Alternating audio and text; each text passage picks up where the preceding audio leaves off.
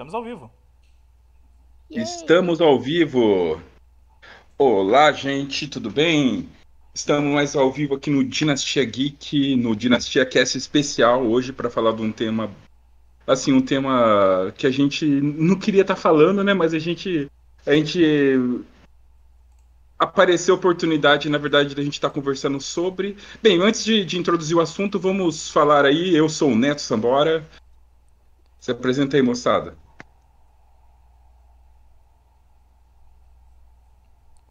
Gabi tá tímida? Oi, desculpa. eu não tava te... eu não... Desculpa. Oi, gente, eu sou a Gabi, tudo certo? Olá, eu sou o Bruno Senna. Vocês provavelmente já ouviram muito eu e o Neto falando sobre cinema aqui. E hoje temos uma convidada que não é convidada porque ela é membro do site, que é a Gabi Gomes. Ela costuma eu sou falar. convidada porque é, eu, eu falo de jogos, né? Então eu caí de gaiato no navio aqui. a Gabi é jornalista, ela é. Ela escreve bastante pro site, ela tem um. Já tem uma carreira vasta aí, né? Ah, quem dera, vasta. Ah, Bom, é o seguinte, é, o, o, essa semana a gente recebeu um, um release aí no, no nosso site sobre uma campanha que é um festival de cinema que está que vai acontecer no, no Brasil a partir de setembro, né? Isso, a partir Isso. do dia 10 de setembro. É, uma, algumas redes de cinema é, criaram um festival para passar alguns filmes clássicos, alguns, são cerca de 30 filmes escolhidos de diversos públicos, né? Para que, vai, que vão remarcar a abertura do cinema no Brasil.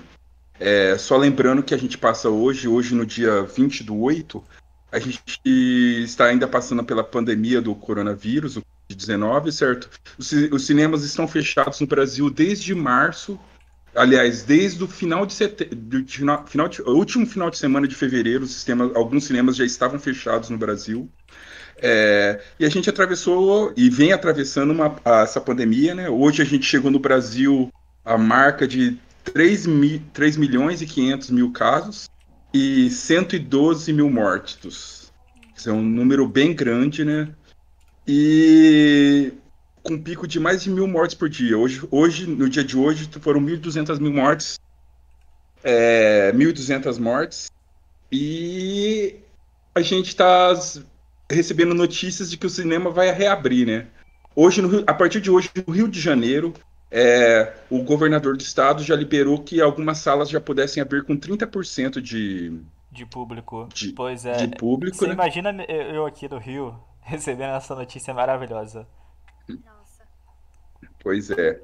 O, o, o, governador aqui de São Paulo, ele autorizou hoje é, para que é, é, a partir de que aqui no estado de São Paulo a gente trabalha com fase amarela, fase vermelha, saindo do vermelho até a fase verde seriam as fases é, de contágio, de, de vagas nos hospitais e conforme mais puxado para o vermelho, mais grave é a situação em cada cidade. Acho que e aí é... vai chegando até a palavra verde. correta são fases de contenção, né? Fases de contenção. Muito obrigado, Bruno. E, e aí, assim, a cidade que tiver há quatro semanas na fase amarela, ela poderá reabrir os cinemas, teatros e feiras, eventos culturais. É isso, isso o nosso governador falou hoje de São Paulo. E, e o, já o prefeito da cidade de São Paulo falou que ele só vai reabrir, os, autorizar os, os cinemas de São Paulo reabrirem quando estiver na fase verde, que é logo após a fase amarela. E, então, assim, é, basicamente o, o, a, a, questão da reabertura das salas de cinemas elas estão a cargo dos prefeitos das cidades, né? Cada cidade, é, determinada fase, ela tem direito ou não de abrir. E os prefeitos, através de decretos, que determinarão quais são as medidas de, de saúde, é, se, se é, será obrigatório o uso de máscara, se será obrigatório álcool gel, se as pessoas poderão ou não comer no banheiro dos cinemas. Isso ficará a cargo de cada, de cada prefeitura e a fiscalização caberá somente ao estabelecimento. E aí, gente? Vocês estão se sentindo preparados para voltar ao cinema? Opa! Nem a pau. Gabi, fala um pouquinho, qual é a sua opinião sobre essa volta do cinema aí? O que, que você acha? é, vamos lá. A gente conversou, né, no pessoal do grupo da Dinastia um pouco sobre isso, é, mas ao meu ver, eu acredito que não é o momento certo para voltar aos cinemas. Eu acredito que os cinemas é um dos piores lugares para propagação de, do coronavírus ou de qualquer doença. É, as pessoas ficam fechadas é, em uma sala por duas, três horas todas uma do lado da outra, em salas que podem caber 50, é, 80 pessoas, dependendo do nível do cinema, e eu acho que isso não é o ideal agora. A gente tá passando, já teve casos de pessoas com. É, é, que já pegaram. Reinfecção. Reinfecção, exatamente. E a gente ainda não está estável para isso, para os cinemas. Acredito que nem para academias, mas esse não é o tópico do momento. É, e aí entra a questão de, ah, vamos, gente, as pessoas vão ter que usar máscara, vai ter que ficar distante nas cadeiras, vai ter menos pessoas nas salas de cinema, mas quem que vai garantir que a pessoa vai ficar o, a, o filme inteiro, duas horas com a máscara? A gente vê na rua as pessoas não ficam com a máscara. As pessoas nem, nem né, não, não usam quando devem usar, imagina no cinema, aí vai colocar um um funcionário lá para fiscalizar isso, e aí vai pegar um daqueles esquentadinhos que já aconteceram casos disso, de você cobrar da pessoa a máscara e a pessoa vai lá e te agride, né? Eu não sei, acredito que atualmente, principalmente no Brasil, como as coisas estão indo, não é o ideal é, abrir os cinemas agora. Pois é. Nesse ponto de controle, é, desculpa, Bruno. Uhum. Pode falar. É, é, é que é, realmente a gente ainda não. É, o, a, a, curva de contágio nossa, ela está num ponto que está estável, né? Mas está estável lá em cima, né? Ela não, tá, não tem. não desce, né? E é, para você ter uma ideia, os cinemas que estão. Agora, o, o, o, maior mercado de cinema hoje, depois dos Estados Unidos, é a China, né? Acho que talvez seja já o maior mercado, mas. É, vamos dizer, o maior mercado fora, fora dos Estados Unidos é a China. É a China. E eles estão reabrindo meio que gradativamente, agora, praticamente em três meses depois que eles estabilizaram de vez. Sabe, hoje, por exemplo, ah, teve três novos, é, sete novos casos na China só. Enquanto, te, enquanto aqui no Brasil, hoje, a gente teve 45 mil casos novos. Então, lá na China, eles estão devagar, eles não estão abrindo todas as salas, é só em algumas regiões, é com distanciamento. Algumas salas eles estão colocaram até cabine para assistir, é proibido vender qualquer tipo de alimentação lá e as pessoas não estão indo do mesmo jeito. Tipo, Mas, lógico. Netão, é, tem... a é. China, é. socialista, a China tomando conta das pessoas, sete casos. Sete casos. assim, cara, é, é uma situação meio complexa porque eu vou ter que brincar um pouco de advogado do diabo nesse podcast, porque por mais que eu concorde muito com a opinião de vocês, eu acho que é, é o tipo de coisa que tem que ser debatido assim ao máximo. Certo, muito bom. Uhum. Eu entendo a necessidade de abertura de cinemas e de, e de eventos culturais, no, no quesito geral, porque é um mercado que, por mais que movimente muito dinheiro, é um mercado que em si é, guarda pouco dinheiro, né? É um mercado que o capital gira muito. Então, se você é um empresário de, de uma distribuidora de cinema, de uma dono de um teatro ou algo assim, ou se você é, e aí eu tô falando dos grandes, é isso pensando nos pequenos, se você é um ator, se você é um técnico de som, um técnico de, de vídeo, enfim, você trabalha com audiovisual no geral, com bandas, com shows musicais, esses cinco meses, seis meses que a gente está vivendo é o caos na Terra. Tipo, as pessoas estão literalmente passando fome, sem receber, sem nada. E aí eu penso o seguinte, é, deveriam se... É, deveriam ter criado leis de incentivo a esses profissionais. Alguns projetos até foram discutidos e debatidos, mas muita coisa não foi para frente. A maioria das in iniciativas que tiveram foram desses próprios profissionais que se juntaram em sindicatos ou uh, em grupos para poder conseguir arrecadação. E aí eu penso com você, por mais quanto tempo esse pessoal vai ficar sem trabalho? Por mais quanto tempo esse mercado vai ficar fechado? É, ainda, ainda, ainda bem que você tocou nesse assunto, até para não parecer que a gente está só batendo, porque o cinema, é, a gente é apaixonado por cinema aqui, né? E o cinema foi o primeiro, foi o primeiro, não só o cinema, mas toda a indústria de entretenimento, foi a primeira categoria que parou. E provavelmente a gente sabe, já sabia que seria a última que iria voltar. Porque a gente depende de aglomeração para para tudo isso. Só que não é só o grande estúdio, né? Porque as pessoas falam, ah, o cinema parou, é a Warner, é a Sony, é a, é a Disney. Não. Esses, esse pessoal, geralmente, eles tem outras rendas, porque tem renda de merchandising, tem renda de direitos de copyright é, que eles vendem para serviços de streamings e TVs. Eles têm alguma fonte, diminuir, lógico, vai diminuir muito a fonte de renda deles, mas eles têm uma fonte para se manter. Porém, o profissional que está por trás, é o cara que trabalha diretamente por contrato em filme, realmente, como você falou, o produtor, o, é porque é, cidades como, por exemplo, Vancouver, eles vivem por gravação de filmes e séries, né? É, lá é um, é um a, a, economia gira em cima disso. Então a cidade está parada. A cidade não, não, tem porque, tipo, as gravações das séries da CW eram lá, as gravações de muitas séries da ABC também eram, eram lá e não tem como ser realizado porque lá eles giravam hotel, girava é, alimentação, é, todo tipo da a economia local se, é, era toda baseada em questão de de, da indústria cinematográfica, né? Sim. E, e, e, e aí? A gente está falando isso talvez no nível é, é, americano, mas isso no nível brasileiro a gente trazendo para cá. É, tem a questão dos exibidores, que os exibidores talvez sejam o maior prejudicados de tudo isso, né? Porque a gente tem filme para assistir na, no streaming, na Netflix, no, na Amazon Prime, mas a gente, o cara que é exibidor, o cara tem salário para pagar, o cara tem o, o, atendente, o cara que limpa o cinema. Uhum. E realmente o que eu sinto é essa falta de, de apoio, talvez do governo, talvez da, de, de outra, de, de associações que olhem também por essas pessoas. Sim, com certeza. É, o, o governo, a gente vê um desmanche da cultura nos últimos anos pelo governo, então é, não dá nem para se pensar é, do governo apoiar essas instituições, não só cinema, mas teatro e outras fontes de cultura. Isso acho, acho que é fora de série no governo que a gente está vivendo hoje em dia, mas é necessário seria muito necessário que o governo apoiasse, desse financiamentos, é, uhum. como já está acontecendo no Canadá, muitas empresas é, para se manter durante a pandemia, é, se voltaram para é, empréstimos do governo, empréstimos de bancos, que não eram tão, é, tão, tão fortes como é aqui no Abusivos. Brasil, que você entra numa dívida e não sai mais dela.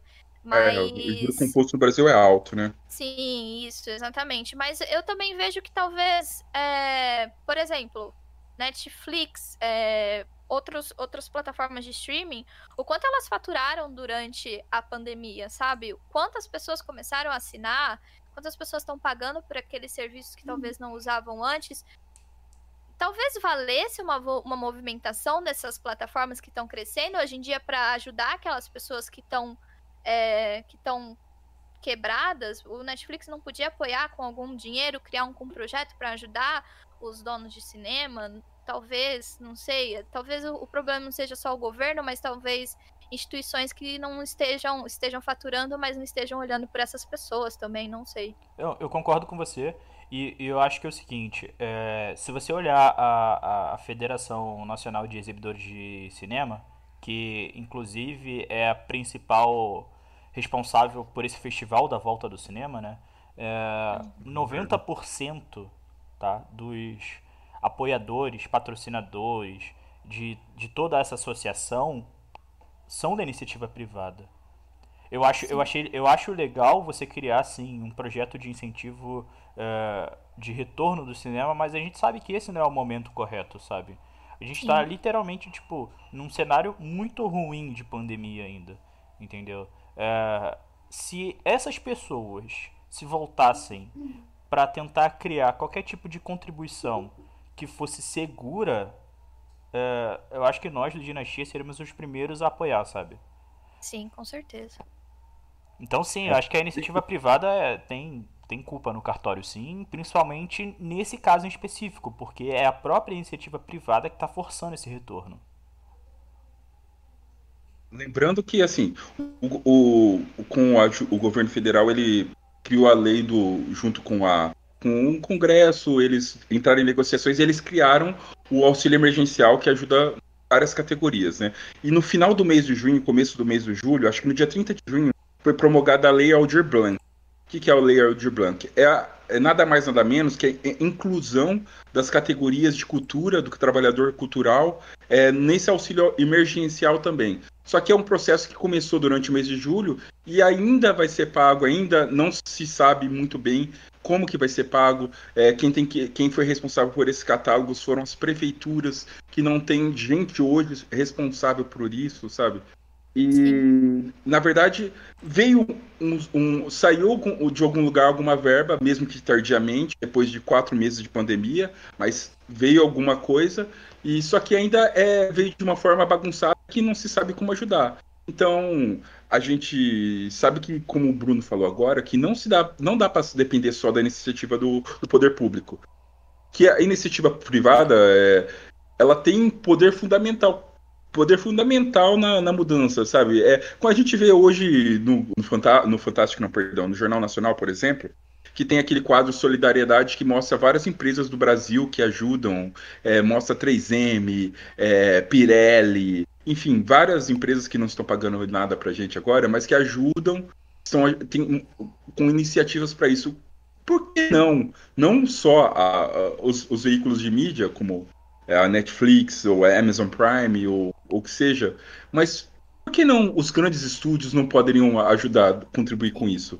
Porque, por exemplo, para um grande filme, para um Vingadores dar certo, para um, um, uma Mulher Maravilha dar certo, tem que ter um atendente lá na, na boca do cinema, vendendo ingresso, entregando pipoca, sabe? Por que não destinar uma grana para eu até agora, tipo, eu, eu não sei se vocês estão sabendo de algum projeto que que beneficia esse tipo de, de, de, de trabalhador do, da, da, última linha, da, linha de frente, né?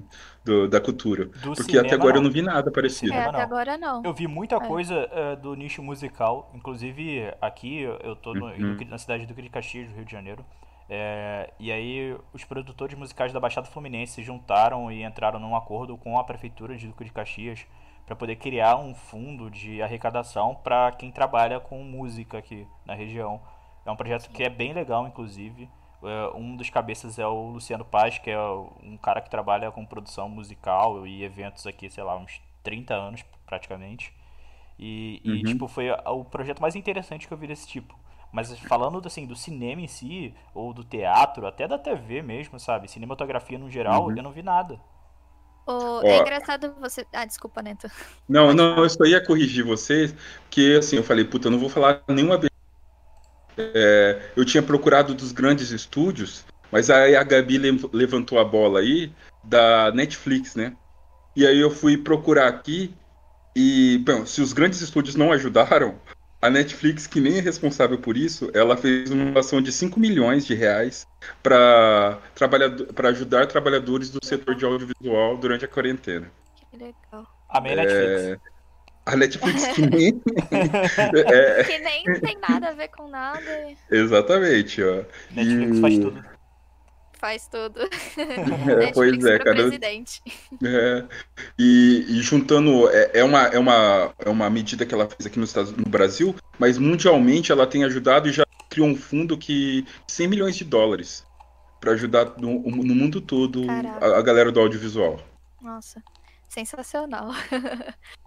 eu nem tinha me tocado, puta, será que a Netflix podia ter criado? Porque eu só tinha pesquisado de, dos estúdios mesmo. Mas é, eu também, é eu pesquisei falou, né? em cima dos grandes estúdios. Falei, não, alguém vai fazer alguma coisa.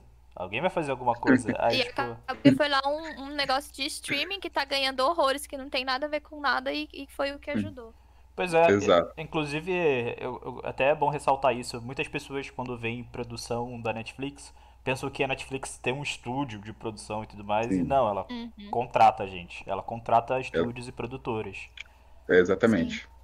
O, maior, o maior nicho da Netflix hoje é pequenos estúdios e produtoras locais, né? Tipo, a produtora lá do cara que fez Dark é uma produtora local da Alemanha, ou tipo a O2 que fez acho que o 3% aqui no Brasil. Sim. Tem uma produtora no México, outra na Espanha, que é dos caras da, da como chama?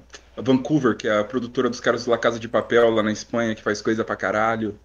E e além disso, ela compra muita coisa do cinema independente, né? Nossa. Então todos esses filmes que eles que eles estão lançando, muito, a maior, grande maioria, eles vão em grandes festivais ou pequenos também, e vão lá, o cara, o cara que batalhou pagou o filme do bolso dele, a Netflix vai lá, não, eu vou comprar para distribuir.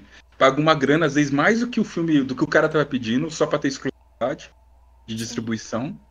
E a Netflix, ela, em, em, em, em, um certo ponto, o cinema hoje só sobrevive por, coisa, por ações como as da Netflix. É muito, é muito interessante. Eu fico, eu fico muito curiosa em ver o tanto de coisa é, fora de. Obviamente, o Netflix tem muita coisa de blockbuster, obviamente, mas Sim. eles trazem muita coisa de fora. O tanto de séries e filmes é, espanhóis que estão entrando na Netflix é fora de série, com os atores, vários atores de La Casa de Papel, mas que talvez nem tinham tanta visibilidade de papel no, na, na Espanha foi tipo, ok, só mais uma série. E aí, quando a Netflix trouxe essa visibilidade para eles, comprou a série e, e passou a Netflix, foi essa, foi essa esse boom esse da boom. série, sabe?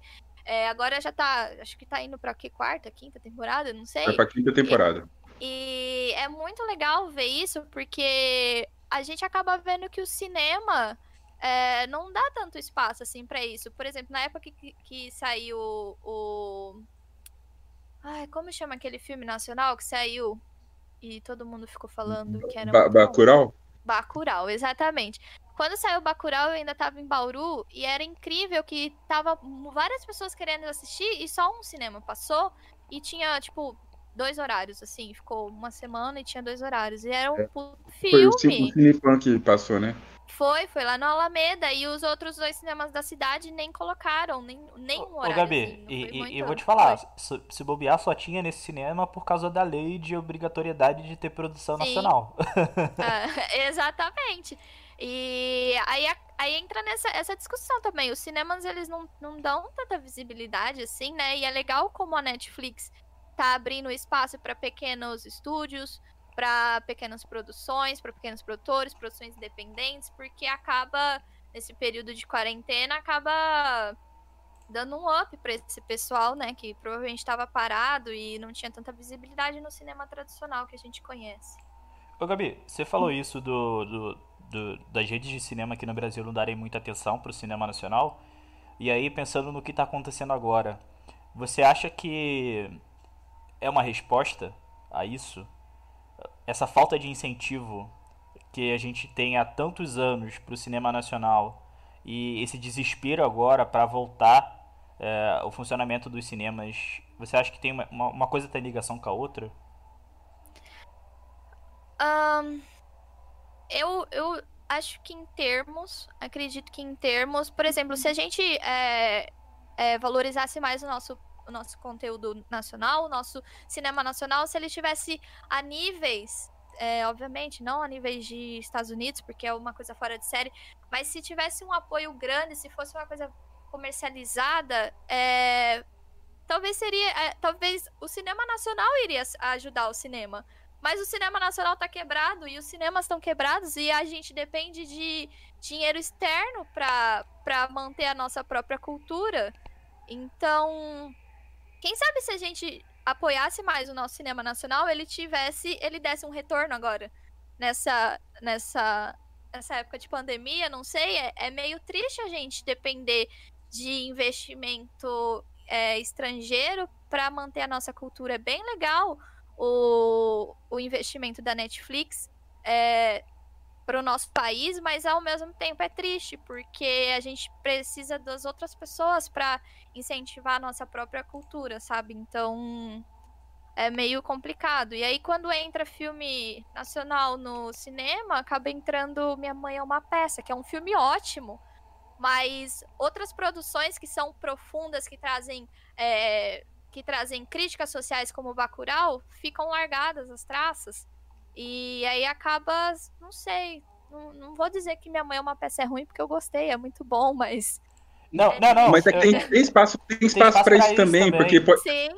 é como tem espaço para o blockbuster americano, sei lá, do Transformers. É, é, lógico, o nível de produção é totalmente. É, é, não, é, Neto, mas eu vou fazer uma comparação melhor. Se tem espaço para comédia da Dan Sandler filmada no quintal de casa, tem espaço é, para Vingadores. Exatamente. Tem Sim. espaço, exatamente, exatamente. E assim, o cinema nacional é um cinema de qualidade, é que as- é- a gente não tem só dinheiro para fazer. Hoje o Fernando Meirelles, Fernando Meirelles é um dos maiores diretores da atualidade.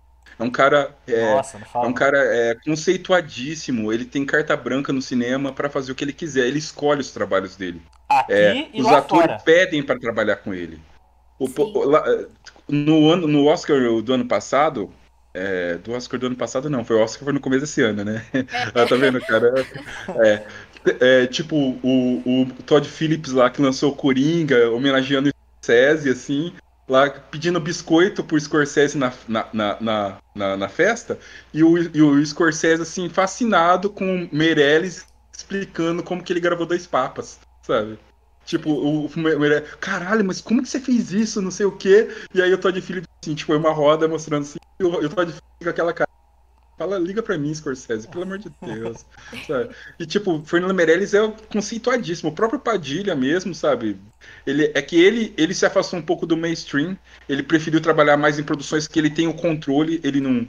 É, quando ele fez eu acho que depois do Robocop. Robocop, ele meio que assim, beleza, é um, é um cenário voraz demais pra mim, eu não quero isso pra mim, eu vou focar em algo Eu que eu prefiro- possa meter a mão.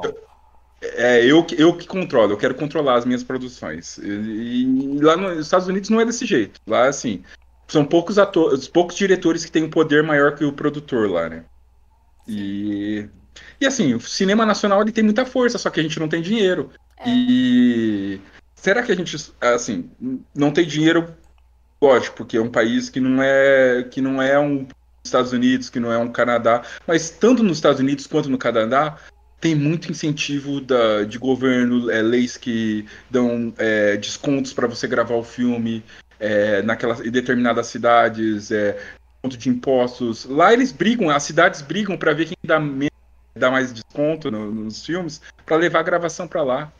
E Ah. aqui a gente não tem essa, essa possibilidade, porque Ô Netão, eu, eu vou te É. interromper, mas é, olha só, se a gente consegue dar incentivo fiscal pro turismo no Rio de Janeiro, escuta o que eu tô falando, experiência É. de vida. olha lá. Se a gente consegue ter incentivo fiscal para turismo no Rio de Janeiro, com a taxa de mortalidade que a gente tem aqui, você acha que a gente não poderia ter incentivo fiscal, tá? Para produção de filmes aqui, ou em São Paulo, ou no Amazonas, enfim, onde for? Nossa.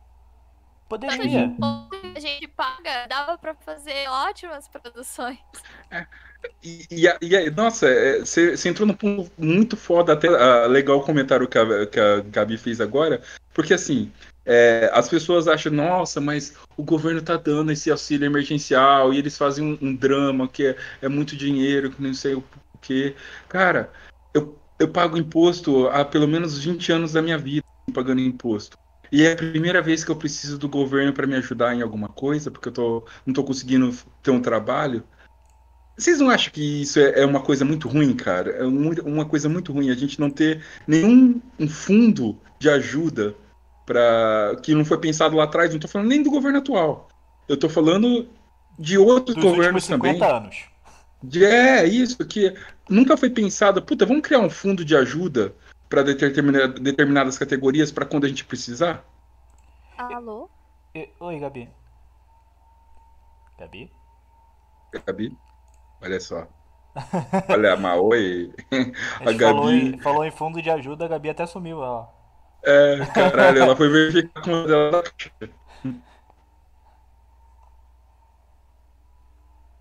Gabi? Gabi. Cara, assim, eu acho que não é nem questão só de fundo de ajuda, mas eu acho que se você tem um mercado que é forte o suficiente pra funcionar sozinho, nesse período É, que a gente então- tá passando agora, o próprio Uhum. mercado teria o retorno suficiente pra se manter. Exatamente, exatamente. É, Talvez o, o, o, o, o apoio, talvez, é, não ser na questão de ajuda financeira, mas apoio para o mercado se construir sozinho e ser, auto, e ser autodependente. Exatamente. Mas aí a gente tá pedindo competência demais pros governantes do Brasil nos últimos anos. É, é, sim, é questão de planeja, é uma questão de planejamento. planejamento. então. Não, assim, você acha que o Canadá vamos lá. Há quantos anos que o Canadá é, é, Tipo, vamos colocar Vancouver, Toronto, que são as principais cidades de lá que fazem produções cinematográficas. Há quantos anos que, que você acha que existe esse incentivo lá? Não é muito tempo, cara. Não é muito tempo. Sabe? Com certeza foi alguém que pensou, cara, e se a gente transformasse é, Vancouver numa cidade que desse incentivo fiscal, que ajudasse. Eu, eu, eu acho que deve ser uma coisa assim de 20 anos, é, cara. Então, não é muito tempo. 20 anos. Não é, não, é pouco tempo. É pouco tempo perto do, do, do tempo que a gente tem de cinema. Exatamente. Perto de 120 anos de cinema. Exatamente. Então, assim, é. sabe, dá tempo de fazer ainda. Dá tempo. A gente tem tempo de fazer funcionar.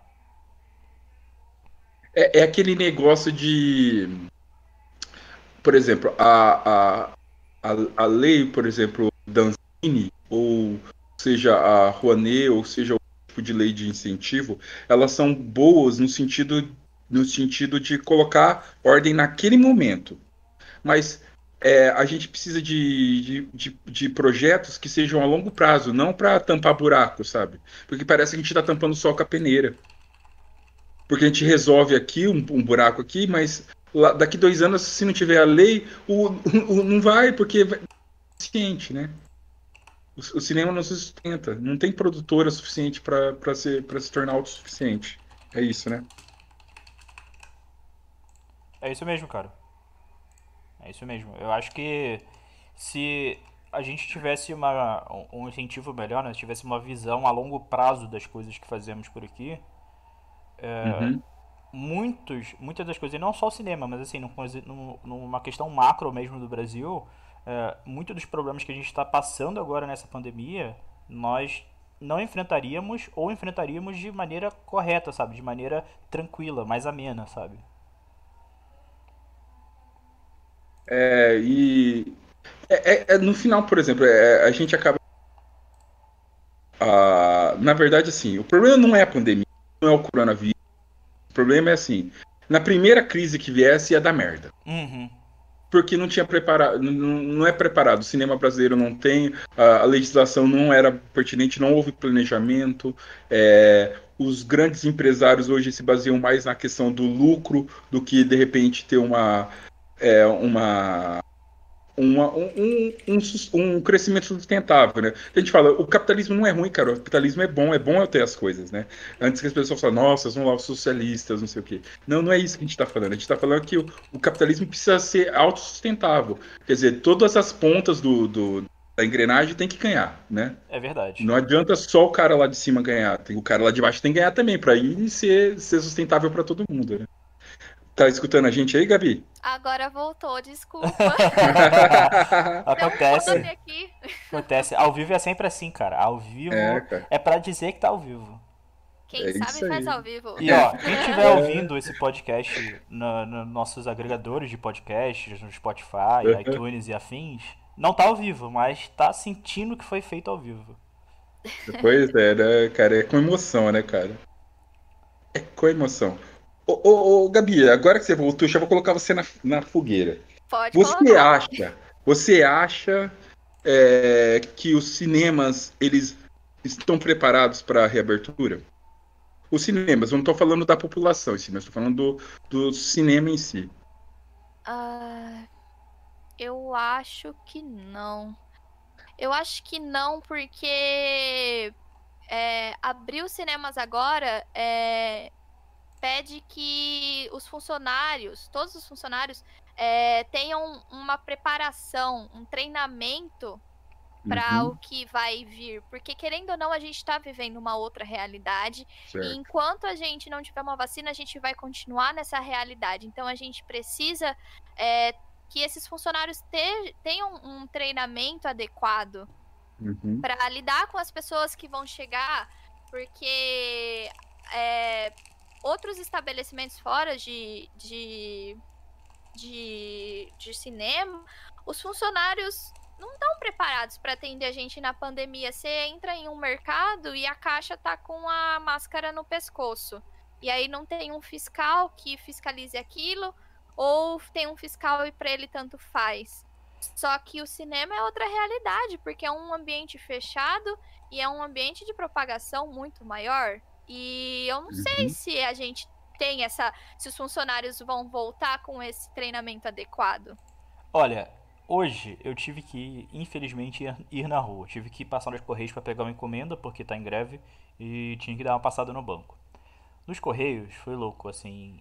Do lado de fora, o pessoal fez uma fila do lado de fora, respeitando o distanciamento e tudo mais. Eu cheguei e falei, nossa, tá funcionando, nem parece que eu estou aqui mesmo no Brasil.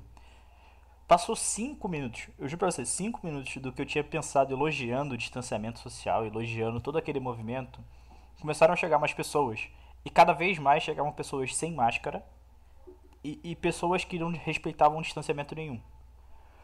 Eu fiquei na fila dos, dos Correios, assim, meia hora, até ser atendido e retirar uma encomenda. Mas foram meia hora completamente agoniantes, agonizantes, porque as pessoas encostavam em mim e as pessoas não estavam preparadas. E aí, quando eu entrei na agência dos Correios, tipo, os funcionários dos Correios estavam com máscara. Só que eles não estavam tendo distanciamento nenhum com, com o público. Eles colocaram uma fita lá para tentar distanciar do pessoal, mas eles precisavam tocar nas pessoas e, e, e não tinha álcool em gel dentro da agência dos Correios. Ou seja, se nos Correios, que é algo estatal, né, entre aspas, tá assim, imagina num local que é o cinema que, sabe, a cada esquina você tem um local diferente, com renda diferente e, e sabe, eu não acho que o cinema daqui da roça vai ter o mesmo tratamento que o cinema lá do centro do Rio de Janeiro, lá da Zona Sul, sabe?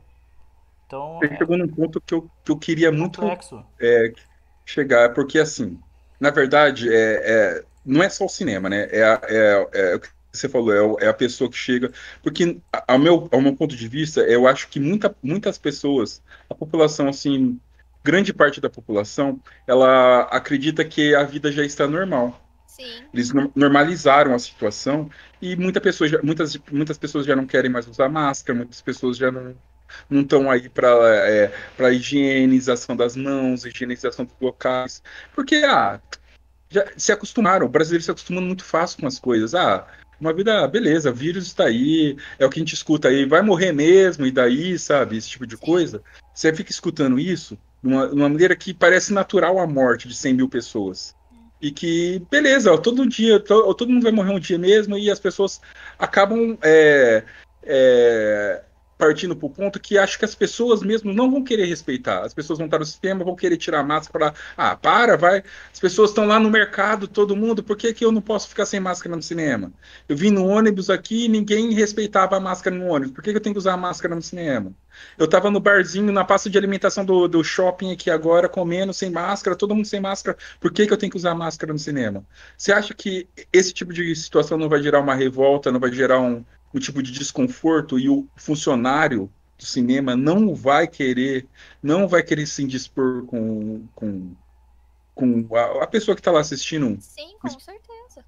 É, até porque é o que você falou, as pessoas estão vivendo como se tivesse tudo normal, entendeu? E aí uhum. entra o, o, outra coisa que eu queria falar aqui, que é os bares estão abertos, as pessoas estão vivendo como se nada estivesse acontecendo, as aglomerações já estão acontecendo. Vai fazer Sim. diferença o cinema abrir? Que silêncio. Tá é, é porque, assim, é, seria hipocrisia a gente falar que é diferente, né?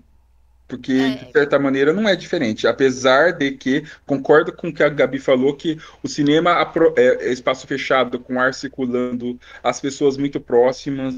Então, a, a, a possibilidade de infecção é muito alta.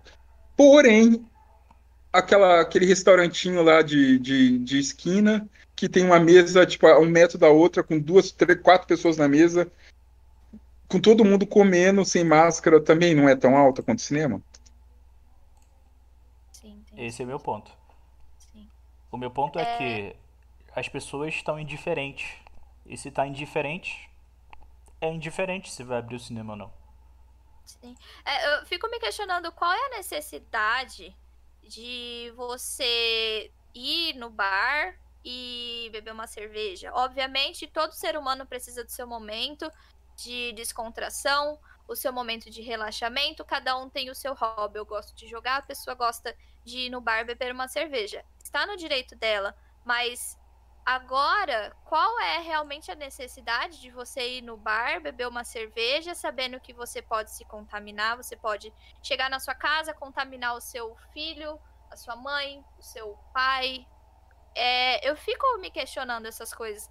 É, para muitos comércios, para muitos lugares, é, há outras soluções. O comércio digital está muito forte.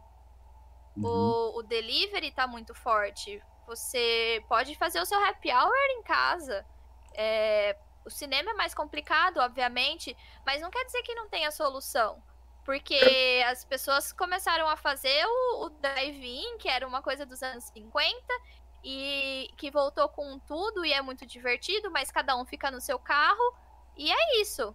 É, eu acho que há soluções. Pode falar. É, você sabe que, que mais é, é, foi perfeito esse, desse jeito, essa introdução que você deu, por quê?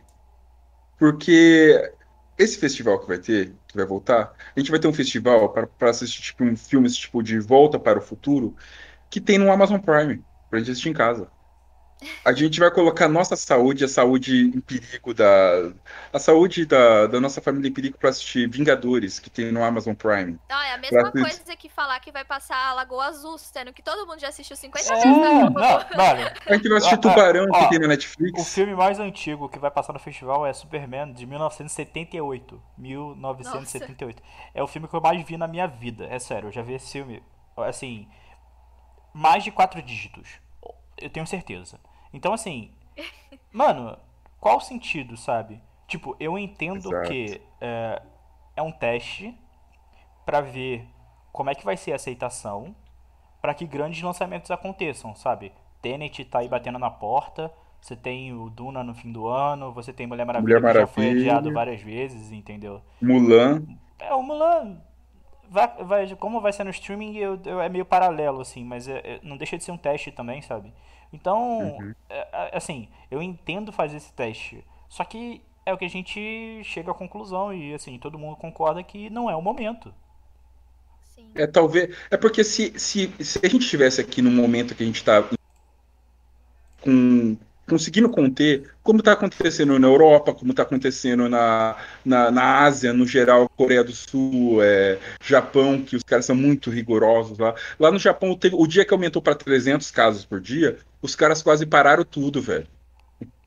Os caras são muito rigorosos. São muito rigorosos. Eu, eu, acho que sim, a gente precisa. Esse processo é necessário. Talvez de ter filmes antigos para testar, para ver. É um processo necessário. Mas concordo que não é a hora. Não é a hora, gente. A gente não está no momento.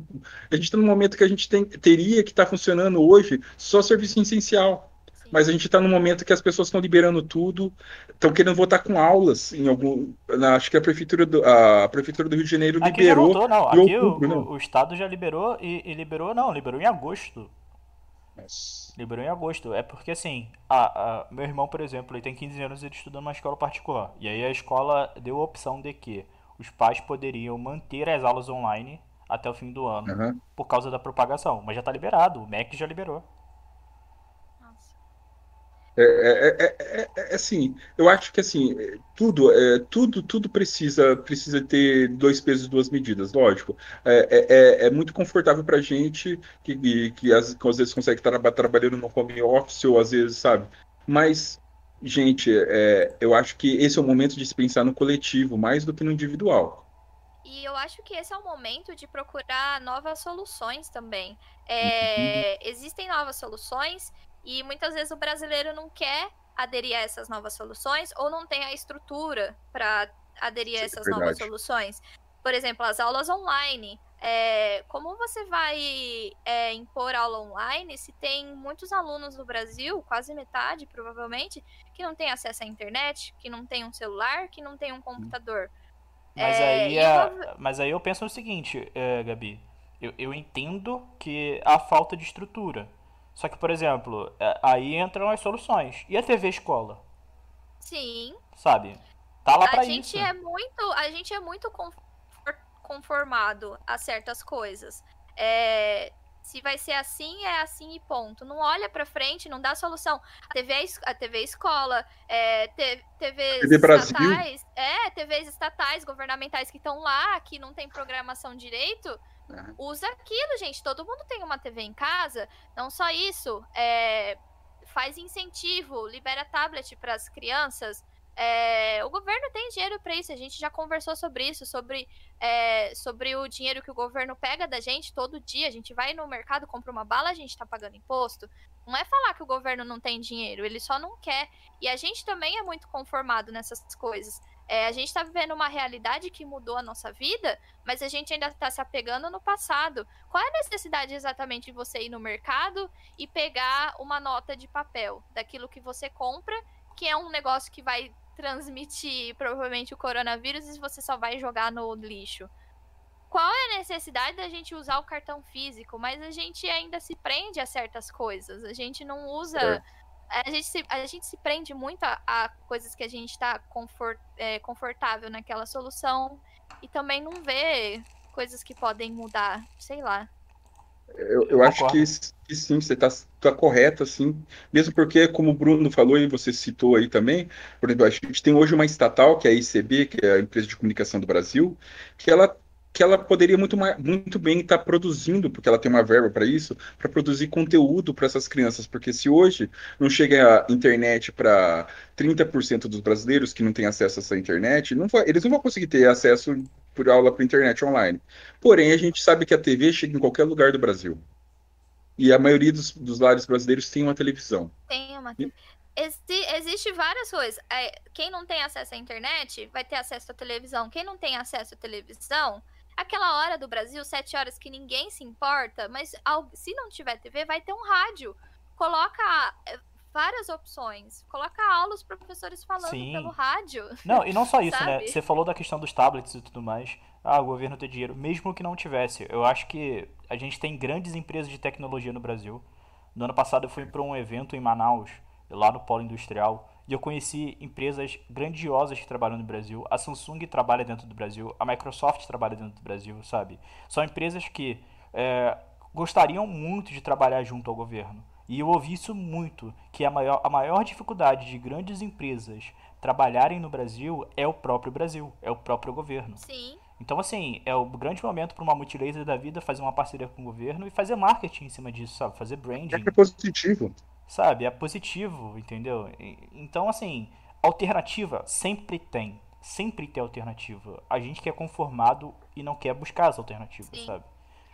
Outra questão é que eu não sei o tempo que eu fiquei sem ouvir, não sei se vocês falaram isso, mas retomando o que você falou dos incentivos musicais que, por exemplo, aí na sociedade no Rio de Janeiro está fazendo, é, o quanto cresceu lives de música é, nesse período de quarentena? E lives que bateram recordes de visualização no YouTube, em outras plataformas, a Loki, Jorge Mateus, todas as bandas estão fazendo, todos os cantores nacionais e internacionais, empresas é, apoiando isso, investindo nisso, mas por que não fazer uma live do teatro? Sim, eu sei, algumas, algumas pessoas fizeram isso, eu vi no Sesc, teve alguns é, festivais de teatro por live, mas você não vê isso em massa ou grandes empresas investindo nisso. É, seria uma solução para o setor de, de cultura, talvez, trazer as lives não só para as músicas, para o teatro, sei lá, para o cinema, fazer live. Não, não consigo imaginar isso, mas.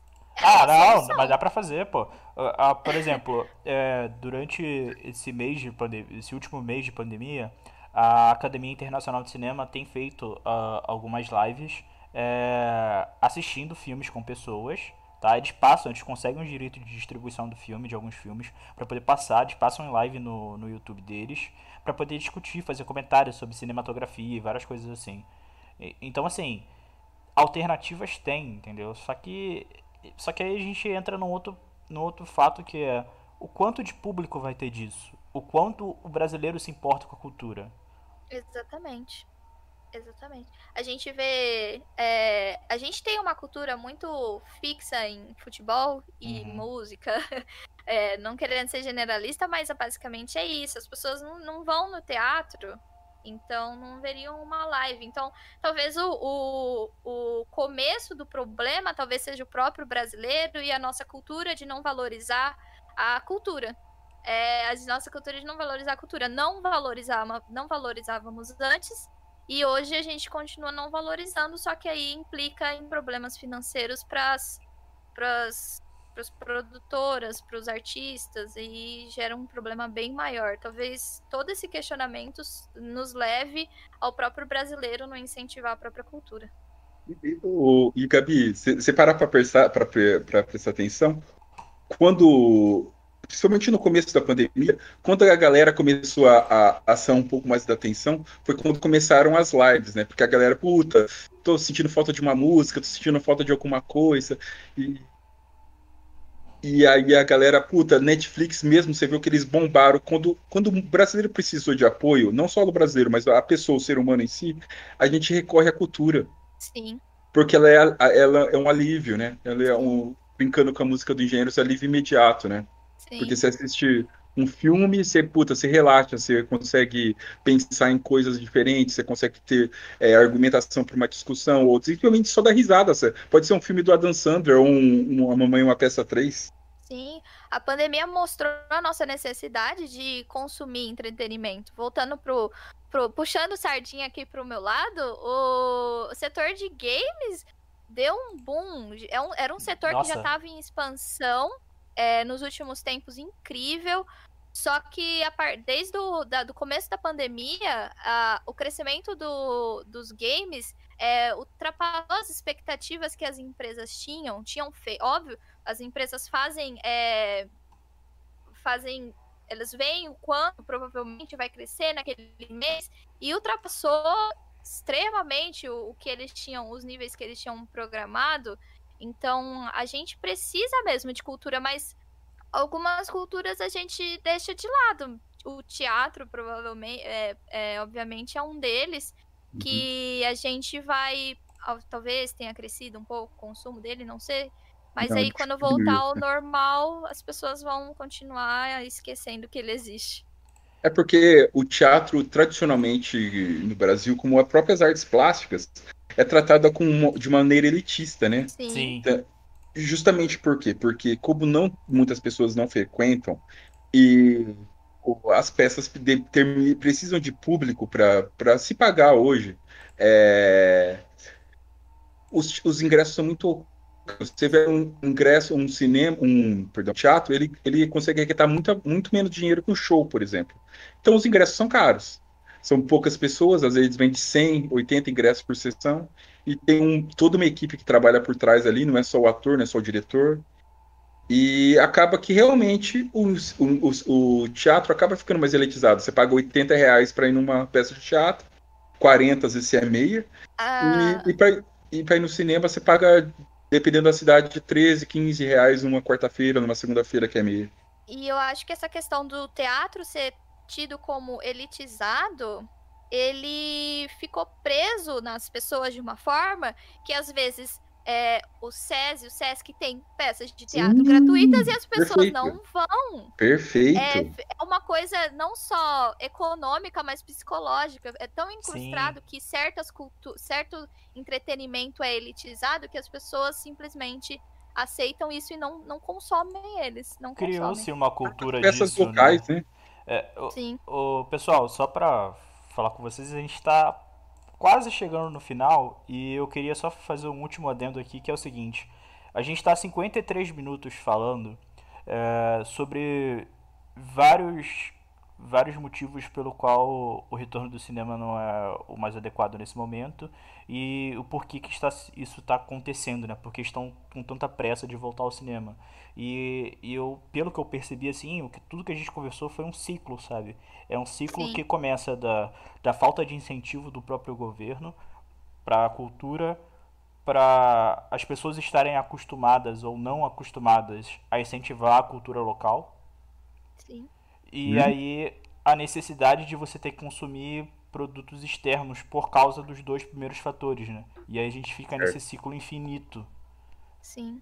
E aí a, a, nossa indústria não é a nossa indústria cinematográfica, cultural no geral, não é porque a gente a gente está desnivelado tanto na parte estatal quanto na parte privada e, e isso no, o pêndulo que teria sido do meio ali, que é o público, ele não consegue entender nem para um lado nem para o outro, porque o público não liga para o cinema nacional, por exemplo. Exatamente. O governo tem que criar lei para ter cota de cinema para ver se as pessoas dão um olhar para o cinema nacional, né? E aí e aí tudo fica mais, mais complicado.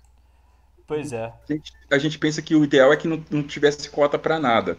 Mas a gente precisa que tenha, porque senão não existe, não existiria. Não dá, as, as, pessoas não dão. Imagina, acho que na época que saiu o, o, Vingadores, na mesma semana saiu um filme nacional. Eu imagino se não tivesse essa cota, só ia ter Vingadores em todas as sessões, em todos os horários. Não ia ter o, o filme nacional lá, ia ser passar batida. Sim. Pois é. É, é. é. a questão assim, a gente sabe, ah, se tem Vingadores é porque tem público. Lógico, tem puta no blockbuster que é mastigável para todas as gente, mas a gente precisa ter opções para as pessoas que não querem assistir Vingadores. Nossa, e tem é. muita gente que não gosta de Vingadores. É, exatamente. Muita gente. A gente precisa ter opções. E no geral, acho que esse que o Bruno falou é um, é, acho que é um ciclo, assim, que a gente vê de pessoas que a gente acaba tendo que toda vez a gente tem que colocar um pé na frente a gente tem que avançar com uma coisa que não deveria ser avançado para tentar recuperar alguma coisa que deveria ser planejada lá atrás. E a reabertura em si é isso, né? A reabertura do cinema é a gente apressar a reabertura porque a gente não está preparado, o cinema não está preparado, estão preparados e a indústria precisa girar. Só que não era para ser dessa forma. E a gente está apressando. E é um ciclo mesmo, é o que o Bruno falou. E vocês acham que, que por exemplo, o, os grandes, os grandes, os grandes estúdios, é, sejam nacionais ou estrangeiros, vão internacionais, né? É, vocês acham que eles vão ter coragem de colocar os grandes blockbusters dele de, de cara assim? Não, não, claro que não. Acho que não. Você Acho mesmo que... disse que na China abriu e as pessoas não estão indo assistir, eles não é. vão ter público. Não, as pessoas, hoje, por exemplo, na China, é, Harry Potter e a bateu um milhão de, de, de, de bilheteria.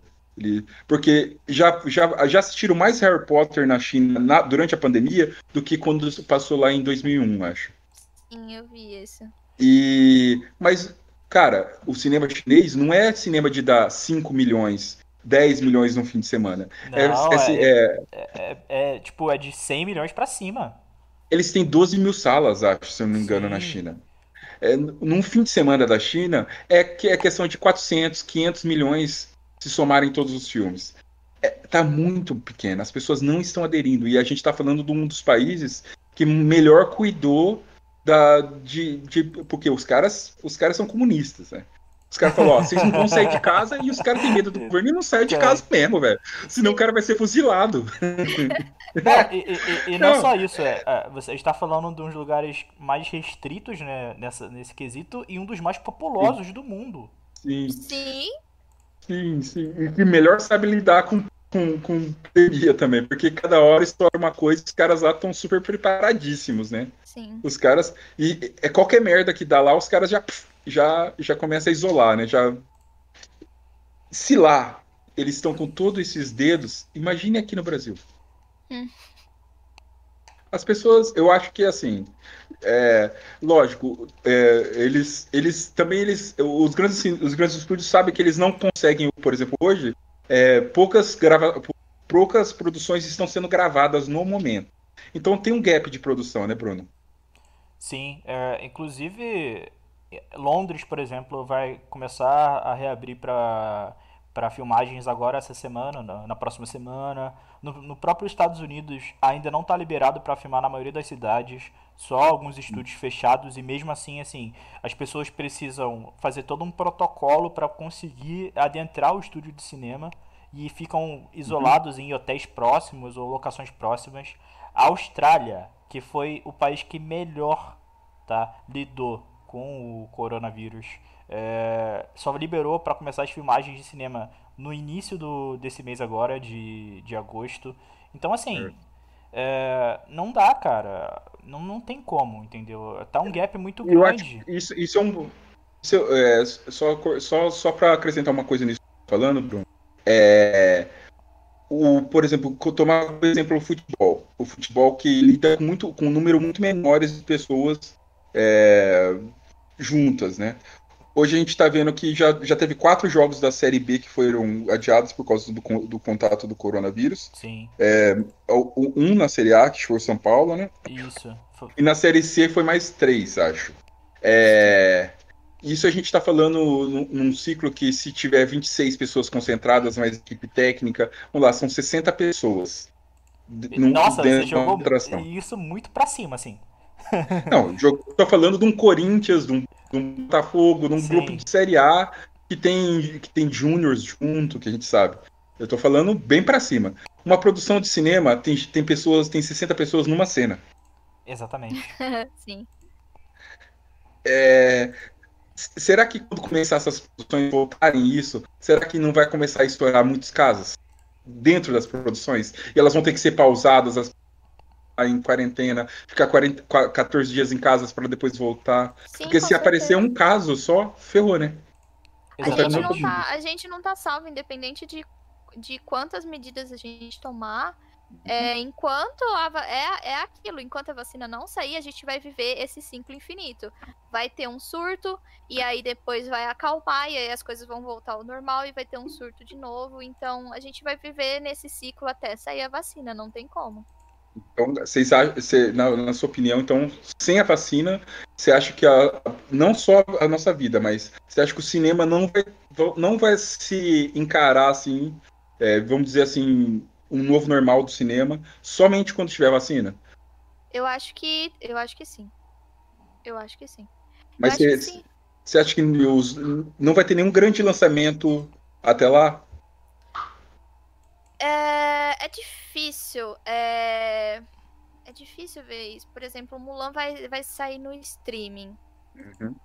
Mas, é, obviamente, o número de pessoas que vão assistir vão ser, vai ser muito menor do que uhum. é, seria no cinema.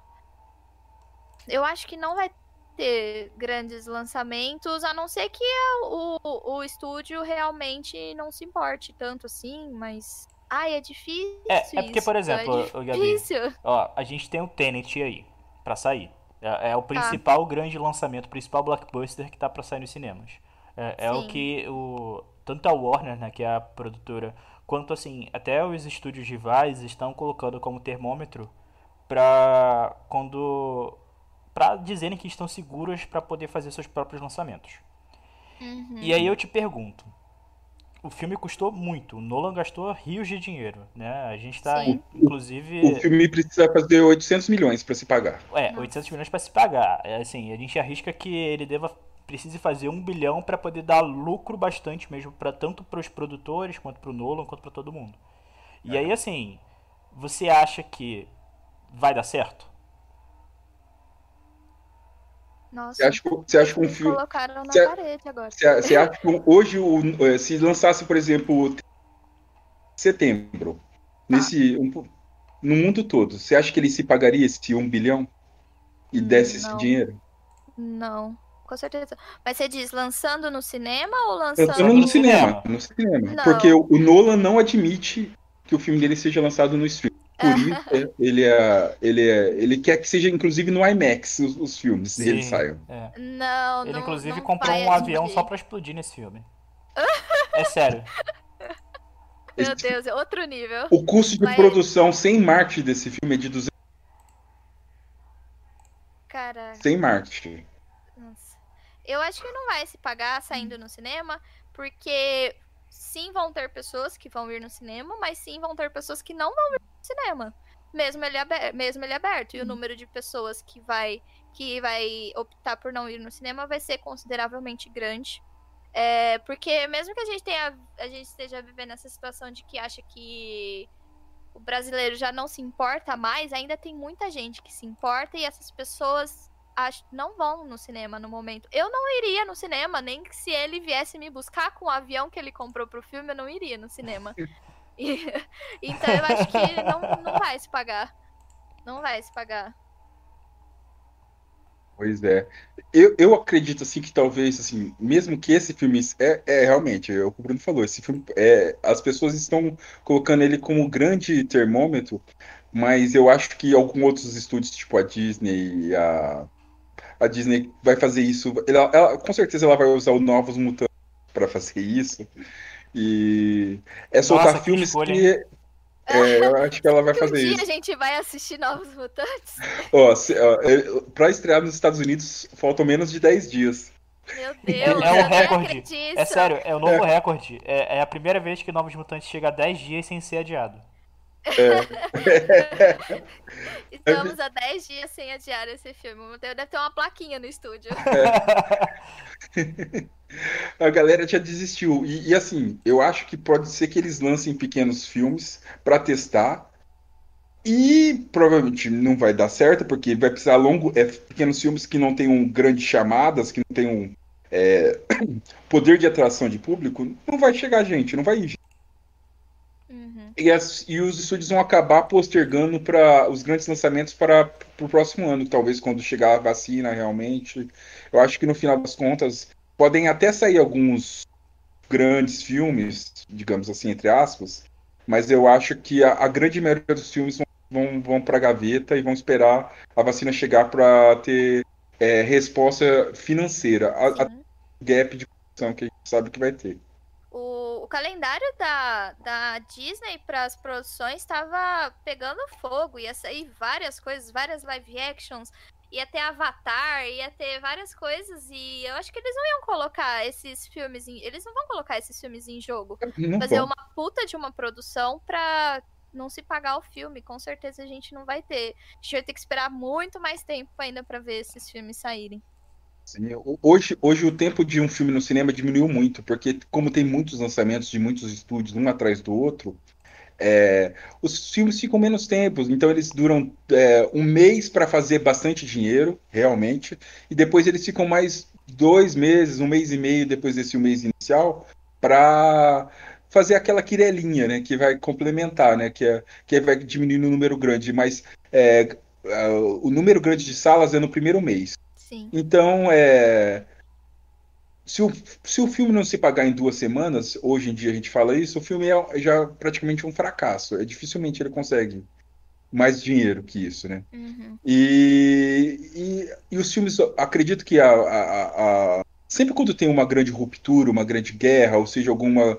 A, a tendência é a gente se adaptar e alguma coisa mudar. Não que seja mudar para melhor, para melhor. Mas eu acho que a grande mudança vai ser que os, que os filmes vão precisar de mais rodagem para poder fazer mais bilheteria. É, é isso que eu Sim. tava pensando nesse momento. Eu acho que cada vez mais a gente vai ter menos lançamentos e esses Uhum. lançamentos vão ter um período muito maior de rodagem nas salas. Sim. Exatamente, eu tô pensando exatamente isso, porque se para começar alguns cinemas só terão, só terão 30% da, da, da capacidade e terão que ter horários é, é, de distanciamento entre uma sessão e outra para higiene maior, então, se quiser, a gente vai ter menos sessões durante o dia com menos pessoas. Então, o que o, por exemplo, que um Vingadores demorou para fazer em, em, é, em uma semana, ele demoraria pelo menos quatro semanas para fazer. E isso contando com, as, com a vontade das pessoas irem.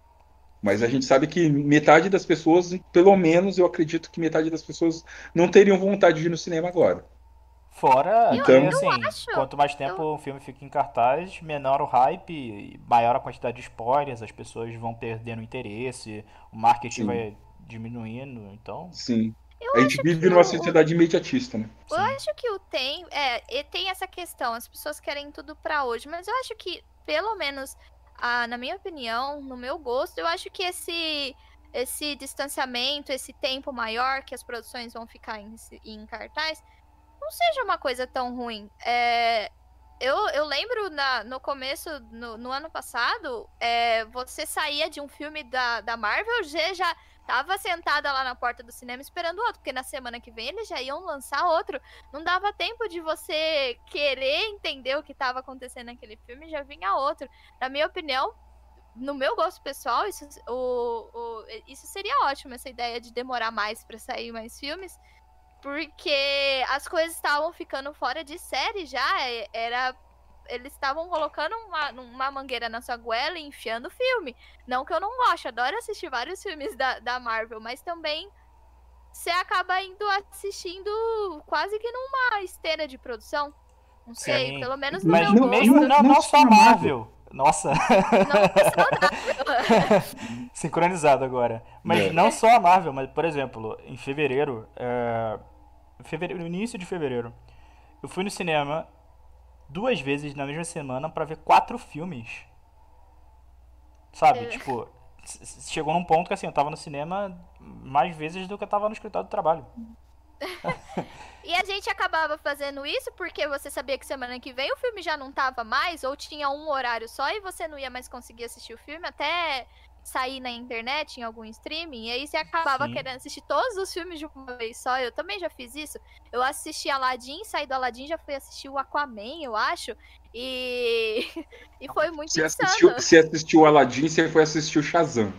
Que foi, acho que mais ou menos o que eu fiz. Isso, isso. Eu assisti, eu assisti em coisas de, de, 15, de 20 dias, eu assisti Aladdin, Capitão Marvel. Shazam, o, o Vingadores e acho que é Aladdin, Shazam e Vingadores mais que eu assisti depois. Não, então, não antes de Aladdin teve Capitão Marvel, uma semana antes. Teve Capitã Marvel, exatamente. Ver- verdade, verdade. Nossa, cara, é surreal isso, cara. Sim, É, três da A- acho que Disney. em Guerra Infinita, Guerra Infinita, eu assisti Guerra Infinita, depois Deadpool 2 e depois já assisti Solo. Foi tipo coisa de três semanas, assim. Pois é. Absurdo. E, e assim, e, quando, e a gente tá falando fora cabine e essas coisas, que a gente trabalha com cinema acaba indo ver um monte de coisas, É. produções de diversos estúdios de, de Faz tempo menores que e não maiores acontece, mas Oh, saudades, inclusive. mandem convites, viu? É, inclusive o Warner. Manda o convite pra gente ver via streaming, tá, Warner? Via streaming. É, Porque via gente Não vai streaming. do cinema, não. HBO Max tá chegando aí.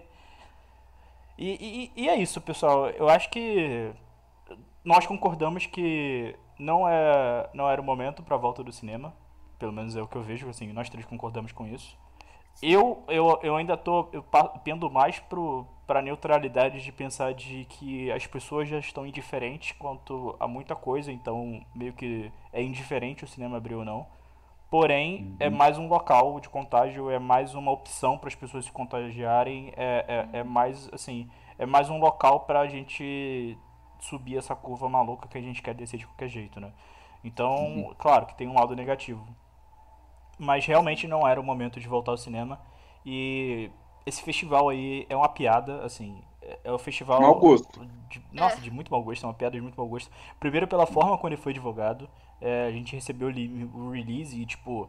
Mano, o release não tem detalhe técnico nenhum de como vai ser essa questão da, da higienização das salas, de nada do tipo. Eles simplesmente jogaram pra cada prefeitura cuidar de si, pronto, não vai ter fiscalização nas salas, assim. A forma como foi organizado foi de muito É porque é, é, é fácil você estabelecer que vai fazer um festival a responsabilidade. Ah, a pessoas, responsabilidade né? dos outros. Não, não funciona dessa maneira, sabe? É, eu fiquei extremamente chateado de ver o Érico Borgo como a- o principal nome, Nossa. né? A principal voz é, desse festival. Eu, eu entendo ele ter feito a curadoria dos filmes, eu acho que tudo bem, é o trabalho dele, mas ele ser a cara, né? Ser o marketing dessa, desse festival, dessa ação, não pegou bem. E, enfim, é complicado, é complexo, mas não é o momento e é isso, né? É Sim. isso aí. É isso aí. E, eu- e a- além de. Só para complementar isso que você falou, é, a gente percebe que assim, a, cor- a corda arrebentou, mas a corda já estava bamba lá desde trás. Então, começar a dar para frente e pl- planejar melhor como que vai ser. Bom, pessoal, então é isso. Muito obrigado pela participação de vocês. Gabi, bem-vinda ao nosso podcast. Nossa, Obrigada, muito gostei contribuição muito. fodástica, fodástica. Já está convidada previamente para os próximos. Pode me chamar que eu vou. Eu não sou tão conhecedora de cinema que nem vocês, mas eu, eu tô aí. Ah, a gente faz de tudo, faz de cinema, faz de games, faz de muita coisa, você vai participar de muitos ainda. Então, como sempre, um prazer estar com você. Nossa, o prazer é todo meu. Quem sabe o próximo a gente faz. É, é, o próximo não, o próximo a gente vai fazer ainda online, mas quem sabe a gente não, mais pra frente já não faça um com você aqui presencial. Ah, falta é da pouco, falta pouco, falta pouco. Spoilers. Então é isso, pessoal. Muito obrigado para quem acompanhou por aqui. Se você está nos ouvindo pelo YouTube, por favor, gostou desse podcast? Curta, comente, compartilhe, se inscreva no nosso canal. Se você está ouvindo em algum agregador de podcasts e tiver a possibilidade de deixar um comentário, deixar nota, nós ficamos muito felizes de ouvir vocês, tá? É, nós estamos no iTunes, no Spotify, no Deezer, no Google Podcasts, no em um monte, no Orelo, agora a gente chegou lá tem pouco tempo. Onde você procurar Dinastia Cast, você acha a gente. E se você não achar, manda mensagem pra gente nas redes sociais que a gente vai estar na plataforma que você precisa. Beleza? Então é isso, pessoal. Muito Beleza. obrigado. Valeu. Valeu. Valeu, obrigada.